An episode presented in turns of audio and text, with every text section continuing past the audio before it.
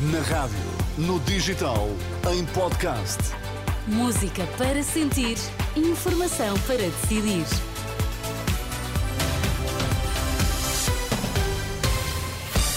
Antes do Jornal das 10, vamos às notícias em destaque. Boa noite. Olá, boa noite. António Costa não dará conselhos de bancada e não tem idade e vontade de meter papéis para a reforma. Os pais querem ser ouvidos sobre autodeterminação de identidade de género nas escolas.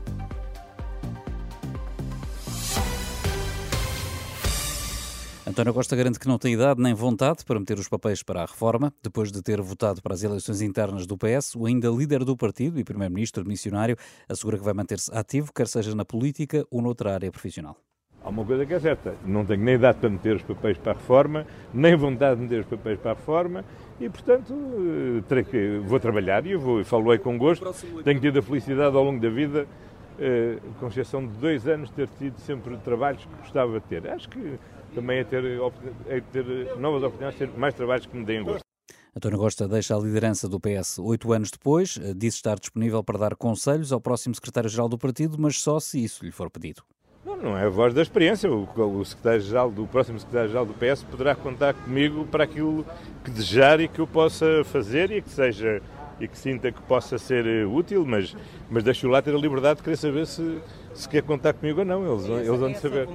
António Costa promete que não dará conselhos de bancada, declarações eh, de António Costa depois de votar para as eleições internas do PS, que decorrem entre hoje e amanhã. Amanhã à noite ficamos a saber se o próximo secretário-geral socialista é Pedro Nuno Santos, José Luís Carneiro ou Daniel Adriel. Os pais querem ser ouvidos, avisa a Confap na sequência da aprovação esta tarde no Parlamento do texto da designada autodeterminação de identidade de género. Votaram a favor PS, Bloco, PAN e Livre. O PCP absteve-se. Já o PSD, o Chega e a Iniciativa Liberal votaram contra.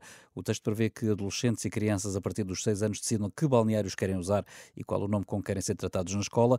A Renascença, a Presidente da Confederação Nacional das Associações de Pais, diz que as escolas não estão preparadas para aplicar a lei de imediato e defende que os pais também têm uma palavra a dizer. Aquilo que podemos dizer é que temos obrigatoriamente que ser ouvidos.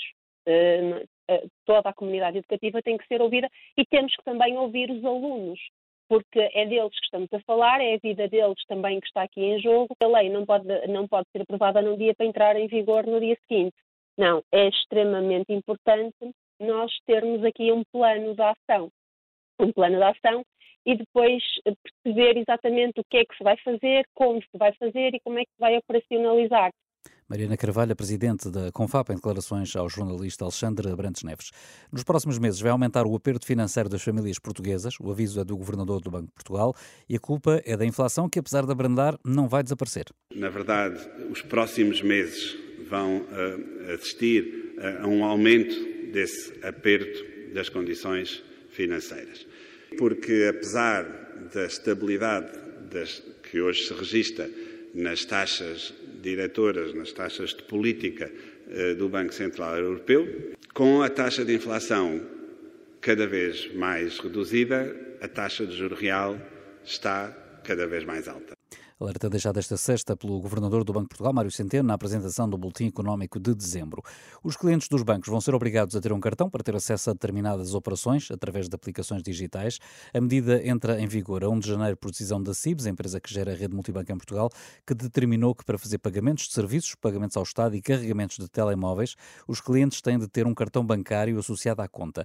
É uma situação que está a motivar queixas de consumidores junto da DECO, como explica Nuno Rico. Nós começámos a acompanhar este caso há duas, três semanas atrás, quando alguns consumidores nos começaram a enviar as comunicações que tinham recebido dos bancos. Contactámos a CIBS e o Banco de Portugal e as respostas que tivemos não, não nos foram satisfatórias do ponto de vista de, de esclarecer todas as dúvidas que nós tínhamos uh, e por isso estamos a aguardar novos esclarecimentos, uh, principalmente para tentar perceber estes fundamentos desta alteração.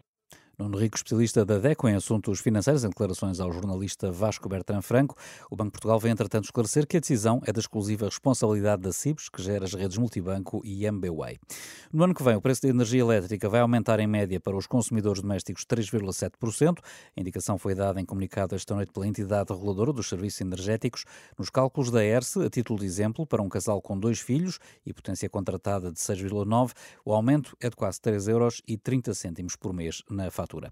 Na semana que vem, o preço dos combustíveis baixa, o que acontece pela oitava semana consecutiva. Segundo a imprensa económica, o gasóleo deverá ficar mais barato 2 cêntimos, a gasolina 1 um cêntimo e meio.